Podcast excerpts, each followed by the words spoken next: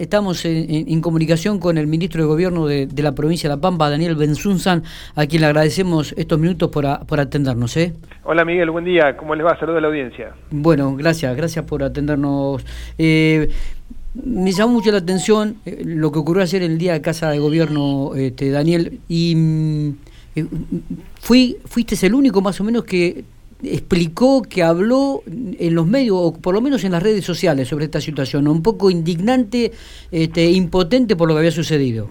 Sí, Miguel, porque la verdad que es un hecho grave, digamos, es un hecho contra el, contra el orden público, digamos, contra la institucionalidad de la democracia. Creo que eh, no debemos dejar pasar estos hechos eh, o, o minimizarlos, o por más de que obviamente y, este, no, no, no hubo ningún artefacto explosivo, ni mucho menos, pero fue un, un hecho intimidatorio donde había una amenaza clara que decía que, este, y además referenciaba, sí, un hecho este, más grave como fue el de Bahía Blanca, porque ahí sí explotó una, un artefacto explosivo en, una, en un local partidario. Sea de quien sea, a ver, no, estamos hablando de defender la democracia, no más allá de los partidos, las ideologías. Eh, eh, el hecho es grave por sí solo y acá, además del peligro que hubiera llevado a todas las personas que transitaban en ese momento por casa de gobierno o estaban dentro de casa de gobierno, eh, desde lo institucional es de una gravedad muy importante. Totalmente.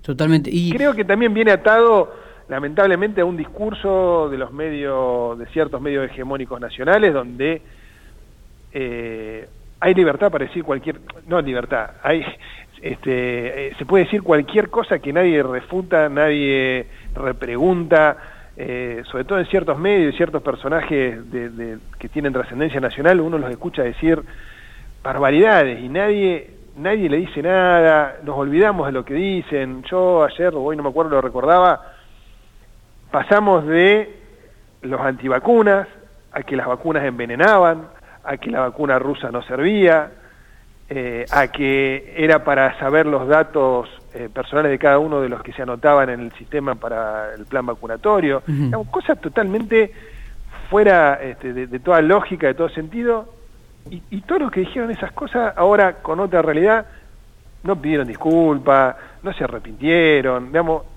es como un eh, siga siga que acá no pasa nada. Eh, creo que todo eso lleva sumado a una situación social compleja que estamos viendo por la situación sanitaria, por la situación económica, sí. me parece que estas cosas no hacen nada bien. Entonces, eh, hay que darle la trascendencia que tienen, la gravedad que son, y creo que desde lo institucional, todos los que de alguna manera tenemos responsabilidades, me parece que hay que dar un, un porque, a ver, podemos disentir en un montón de cuestiones, con, con con dirigentes, con lo que sea, sí, sí, pero... con la misma digamos, pero todo tiene un límite. ¿Y, ustedes creen realmente que esto tiene una lectura, un trasfondo político? Es parte de un combo.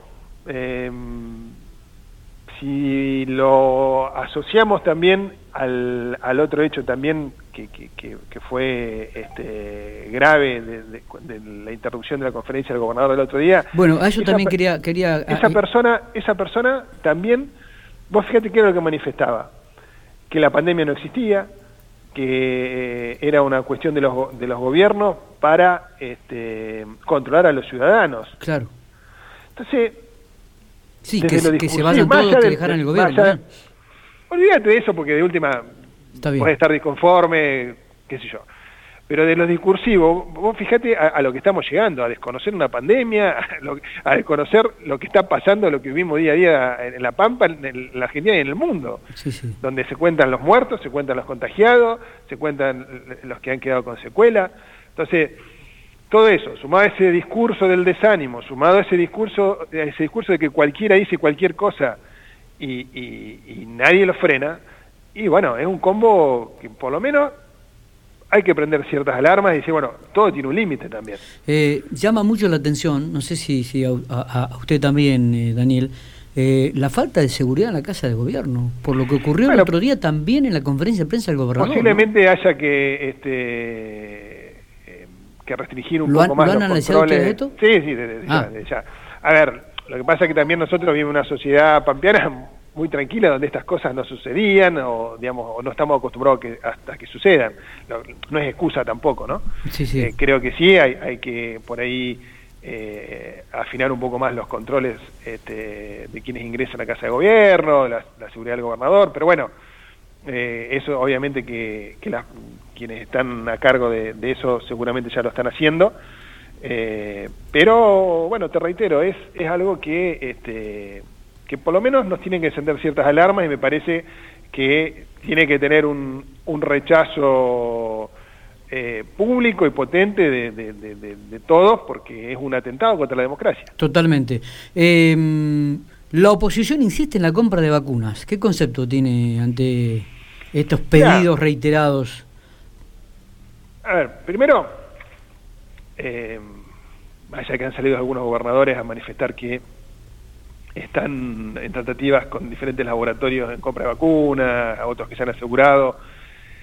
Si, no les, si, quienes fabrican las vacunas no le están cumpliendo a los estados nacionales porque falta stock, no es que no, no se cumple por, por un capricho porque a uno le quiere dar otro no, sino que primero los países que son potencias son los que han adquirido la mayor cantidad de vacunas y, después al resto de los países los laboratorios no tienen la, la cantidad necesaria para abastecerlo. ¿Por qué abastecerían o por qué contratarían directamente con un Estado provincial? Y además de eso también eh, el plan de vacunación federal que se está llevando a cabo, nosotros en la provincia de La Pampa, eh, digamos, tenemos un, bueno, más allá de que en porcentaje somos la provincia más eficiente en la aplicación de vacunas en cuanto a la rapidez de la aplicación, eh, tenemos un porcentaje alto de la sociedad eh, de la comunidad ya vacunados, hoy, hoy con las nuevas remesas que están llegando de, creo que eran eh, algo así como 14.000 vacunas. De AstraZeneca, exactamente. Se está ampliando eh, los grupos a vacunarse, ya mayores de 50 años sin factores de riesgo, y ya ampliamos a entre 18 y 49, en edad creciente obviamente, este, con las personas con, con factores de riesgo, embarazadas. la información ya está en Infopico, en el sitio, Bien. para que la gente lo y además hay también un rigor científico que el otro día lo explicaba muy bien el, ministro de Salud, Rubén Cohen. De nada le sirve a los, a los países, por ejemplo, llevándolo a las potencias, a las potencias, estar todos los ciudadanos vacunados y el resto de los países no están vacunados, porque se van a seguir generando nuevas cepas, nuevas variantes, que van a volver a reinfectar esos países vacunados. Lo mismo pasaría con las provincias. De nada le sirve a una provincia tener toda su, su, su población vacunada si las provincias de alrededor no, las, no están. Claro salvo que salvo que cerres la provincia y nadie entra y sale más a las provincias. Sí, sí, sí, sí. Eh, bueno, creo que me parece que también eh, es parte de este discurso político en el cual lamentablemente muchos de nuestros dirigentes provinciales de la oposición se suben en un discurso político a nivel nacional.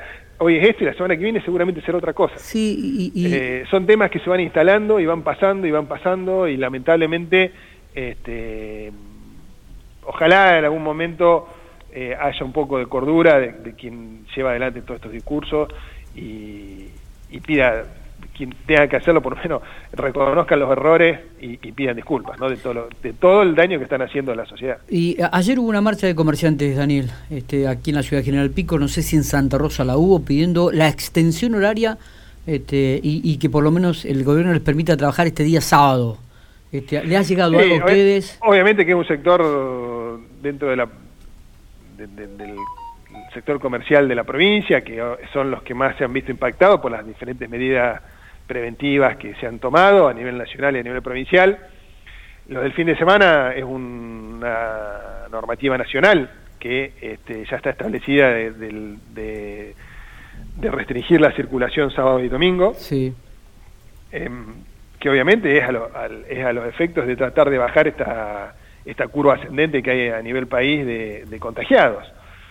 Uno los entiende, comprende el reclamo de los comerciantes, desde el gobierno provincial constantemente se están tratando de, em, de, tener herramientas de ayuda eh, a, este sector de, eh, del comercio, em, se han dado eh, diferimientos impositivos, em, digamos, créditos a, tasa subsidiada, todas las ayudas que le podemos dar porque realmente hay una situación compleja, la, la, la, realidad económica de, del país y de la provincia no está ajena, eh, se están dando todas las ayudas necesarias para que esto, este sector este, del comercio se vea lo menos impactado posible. Nosotros somos debemos ser la provincia donde el año pasado este, enseguida se arrancó con la actividad comercial después de ese parate que había expuesto Nación este, al principio de la pandemia. Siempre hemos tratado de mantener la actividad económica eh, funcionando, manteniendo las fuentes de trabajo. Eh, todos los pampeanos hacemos un esfuerzo grande para ayudarlos, pero bueno,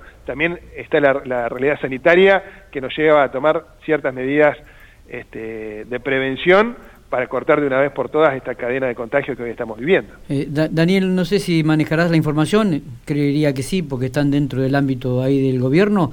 Eh, los números que ha dado después de estos 10 días de, cuarentena prácticamente estricta aquí en la provincia de La Pam eh, los resultados, las opiniones que tienen desde el Ministerio de Salud, ¿manejan algún tipo de información? Y bueno, esta semana ya hemos visto que ha bajado la cantidad de casos positivos, mucho, en, muchos de los días hubo más recuperados que, contagiados en ese mismo día, eso lo cual también es bueno, eh, sobre todo por, por la saturación que hoy tiene el, sistema de salud público y privado.